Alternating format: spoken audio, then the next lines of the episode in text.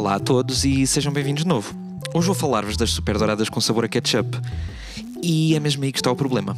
Eu nunca percebi muito bem a obsessão que algumas pessoas têm por ketchup. Não sou grande fã, uh, o que é estranho, porque ele é essencialmente um molho de tomate que estudou marketing e publicidade no ISCTE. E eu adoro molho de tomate. Agora ketchup, pá, não sei.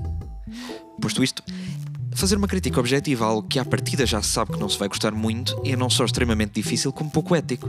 Por outro lado, se só fizer críticas a coisas que à partida sei que vou gostar, não existe grande objetividade. É um dilema. Mas pronto, o dever chama e eu tenho de levar esta review até ao fim.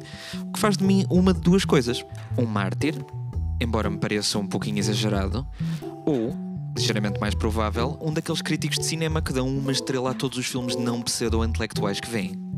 O que me leva a pensar que talvez aquilo que eu preciso mesmo é de uma batata mais intelectual, a preto e branco, ou com tom escandinavo. E frita na cozinha da Gaspar não é.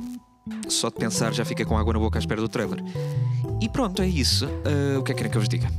Se gostam de ketchup, deve ser ok. Sei lá eu. Não sou grande fã.